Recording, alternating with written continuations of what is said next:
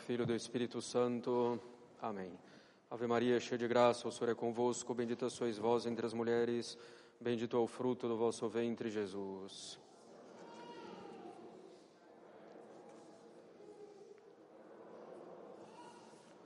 Podem sentar-se para os avisos.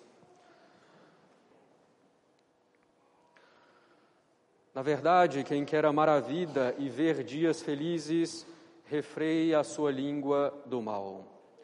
Caros católicos, essa frase de São Pedro na epístola de hoje se aplica contra todos os pecados da língua, evidentemente.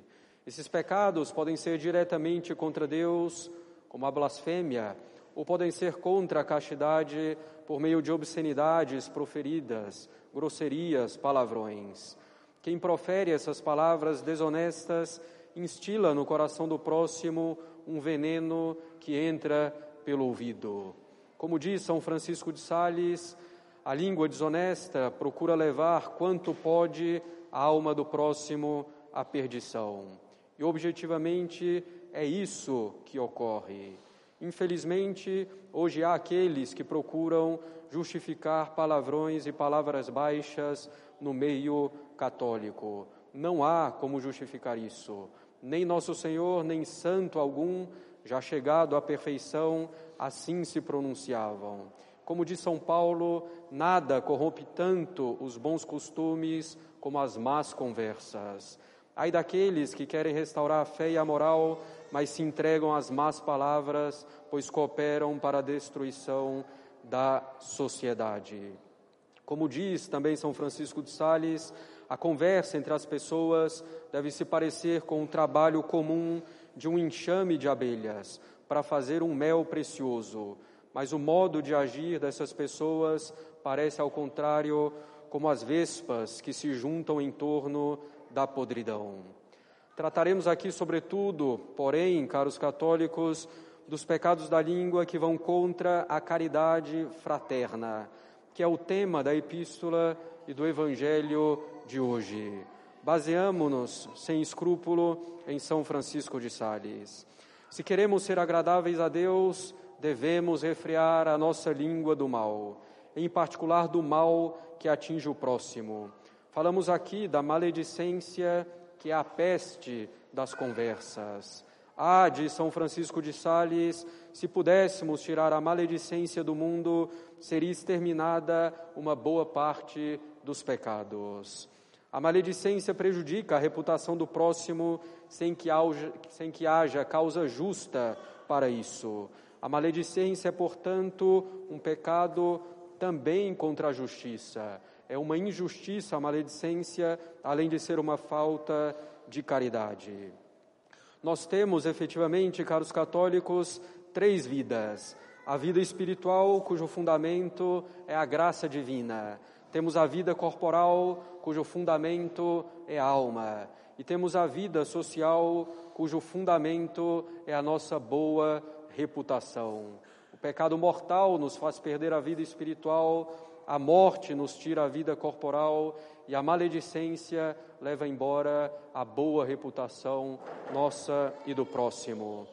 A maledicência de São Francisco de Sales é uma espécie de assassinato e um triplo assassinato, pois a maledicência prejudica a alma do que fala, a alma do que escuta e mata a reputação daquele de quem se fala mal.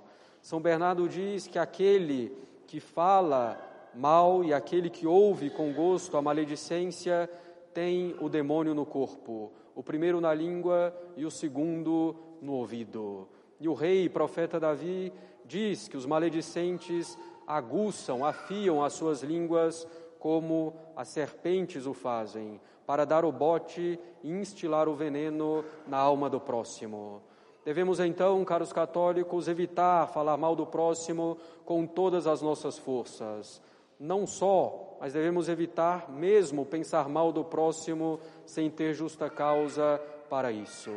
Não devemos revelar os pecados ou defeitos desconhecidos do nosso próximo a outras pessoas. Ainda que sejam pecados ou defeitos reais. Não devemos aumentar as faltas já conhecidas, não devemos insinuar defeitos ou pecados do próximo, às vezes simplesmente semeando a dúvida sobre a sua reputação ou sobre a sua boa intenção. Não devemos negar o bem e as qualidades que sabemos que o próximo possui, nem atenuar essas qualidades. Não devemos interpretar mal as ações boas ou indiferentes do nosso próximo, mas sempre procurar interpretá-las bem, interpretar bem o próximo em suas ações. E se uma ação do próximo não tem como ser bem interpretada por nós, procuremos não ficar alimentando maus pensamentos sobre ele, mas ao contrário, rezemos por ele e vejamos se podemos ajudá-lo de algum modo. Ainda mais grave, evidentemente, a maledicência que se faz pela mentira, inventando algo ruim a respeito do próximo. E essa maledicência que se faz com mentira se chama calúnia. Temos ainda a maledicência que se faz por meio de gracejo, muitas vezes mais maliciosa, porque se mistura com algo agradável, fazendo que as pessoas mais facilmente aceitem a maledicência. Tem também a maledicência que começa pelo elogio para mais profundamente incutir o veneno e para tornar mais credível a maledicência. Deve-se evitar mesmo, caros católicos, a conversa sobre defeitos ou pecados já conhecidos do nosso próximo, pois essa conversa leva a uma aversão cada vez maior ao próximo, podendo chegar ao ódio.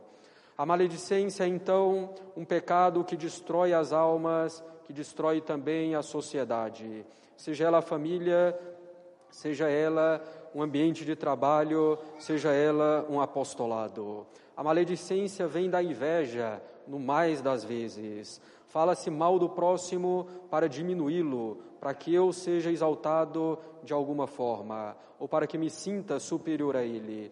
Vem também dos ciúmes, para que outra pessoa não dê tanta atenção ao próximo e dê mais atenção a mim. A maledicência vem então, em particular, da inveja e dos ciúmes, que vem, por sua vez, do orgulho.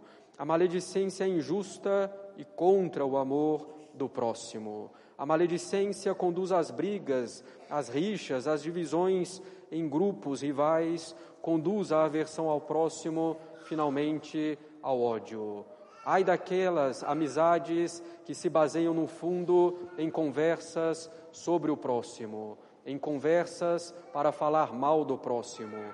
Que amizade é essa fundada em um mal? Apenas poderá conduzir à perda da alma e à ruína da sociedade.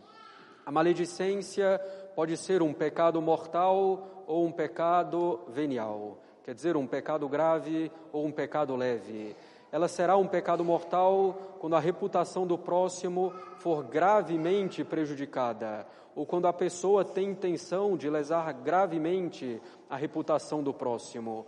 Isso ocorre, sobretudo, pela revelação de um pecado mortal do próximo, sem que haja necessidade proporcional para isso. Será um pecado venial quando a maledicência prejudicar levemente a reputação do próximo, por exemplo, revelando um pecado venial, um pecado leve do próximo. A maledicência, caros católicos, não é um pecadinho banal, corriqueiro, sem maior importância ou sem maiores consequências. Tem consequências drásticas para a alma daqueles que o cometem, como também consequências drásticas para a sociedade. A maledicência vai apodrecendo o tecido social, permanecendo apenas uma capa exterior. É preciso dizer que os pecados da língua contra a castidade são mais próprios dos homens, enquanto os pecados de maledicência são mais próprios das mulheres. Claro, homens e mulheres estão sujeitos a ambos os pecados e de fato o cometem, mas existe essa inclinação mais acentuada em cada sexo para certos pecados. Devemos evitar a todo custo a maledicência. Isso não significa, porém, em hipótese alguma, louvar o pecado ou o mal. Em algumas circunstâncias é lícito ou, até mesmo necessário falar mal do próximo. Será legítimo quando desse falar mal poderá vir grande bem ou utilidade para si mesmo, para terceiros ou para a própria pessoa de quem se fala mal. Por exemplo, se realmente preciso de um conselho para agir diante de uma situação, posso expor a falta do outro a uma pessoa prudente, discreta, que vai manter isso em segredo e que poderá realmente me ajudar. E desde que eu exponha a falta do próximo sem má intenção de prejudicá-lo. Em certas situações, é permitido falar mal do próximo para o próprio bem dele. Quando, por exemplo, alguém fala para os pais ou superiores os pecados dos filhos ou dos inferiores desses, para que os pais ou superiores possam corrigir. Claro, aqui se deve falar para quem realmente possa ajudar. Finalmente, é lícito falar mal do próximo quando o bem comum está em jogo. Por exemplo, é lícito e necessário denunciar para as autoridades competentes de uma escola um aluno que está corrompendo os demais. O mero desabafo, porém, caros católicos, não justifica falar mal do próximo. Quando tivermos que falar o pecado ou defeito de alguém, para que daí venha um grande bem, devemos ser muito justos, falando exatamente o mal, sem diminuir nem acrescentar, e ao mesmo tempo falando apenas o que for necessário. É muito fácil nos justificarmos para falar mal de alguém. Devemos pensar bem antes de revelar o pecado ou defeito de alguém, considerar bem a intenção com que faço isso e se realmente virá disso um bem sério. Como diz São Francisco de Sales, devemos manejar a língua como o bisturi de um cirurgião, ou seja, com grande precisão. Devemos apontar o defeito quando necessário, mas poupando a pessoa na medida do possível. Por exemplo, sem lhe atribuir intenções que desconhecemos. Mesmo de pecadores públicos endurecidos, devemos falar somente com caridade e compaixão, nunca com arrogância, para não sermos os próximos a cair no pecado. São Francisco de Sales diz, porém, caros católicos, que devemos combater quanto pudermos os inimigos da igreja, falando mal deles, claro, sempre do, dentro do que é a verdade, porque é uma caridade descobrir o lobo que se esconde entre as ovelhas. De fato, Nosso Senhor agiu assim com aqueles que impediam o povo de aderir aos seus ensinamentos. Nosso Senhor apontou claramente os erros dos fariseus e dos saduceus, inimigos dele e inimigos das almas. Nosso Senhor combateu esses dois erros e combateu as pessoas que propagavam esses dois erros os saduceus e os fariseus. Eram dois erros, curiosamente, um à esquerda, um à direita. À esquerda estavam saduceus com uma doutrina materialista, negando, por exemplo, a ressurreição da carne, negando a imortalidade da alma. Eram saduceus a teologia da libertação da época. À direita estavam os fariseus e escribas, que tinham suas tradições próprias, contrárias à tradição divina revelada por Deus. Tinham seu misticismo próprio, alheio à verdade revelada. Curiosamente, Nosso Senhor não apoiou os fariseus contra os saduceus, não apoiou, não apoiou uma direita repleta de erros contra o erro materialista à esquerda. Ao contrário, Nosso Senhor se opôs mais aos fariseus do que aos saduceus pois os fariseus enganavam e seduziam mais pessoas, uma vez que a doutrina deles se assemelhava mais à verdade. Nosso Senhor apontou com veemência a hipocrisia dos fariseus. No Evangelho de hoje mesmo, Nosso Senhor os ataca. Se a vossa justiça não for maior que a justiça dos fariseus, não entrareis no reino dos céus. Assim, procuramos imitar Nosso Senhor, combatendo os inimigos da igreja, apontando os erros de um lado e de outro, à direita e à esquerda, sem apoiar um contra o outro, e muitas vezes insistindo contra os erros à direita, pois seduzem mais as almas bem dispostas.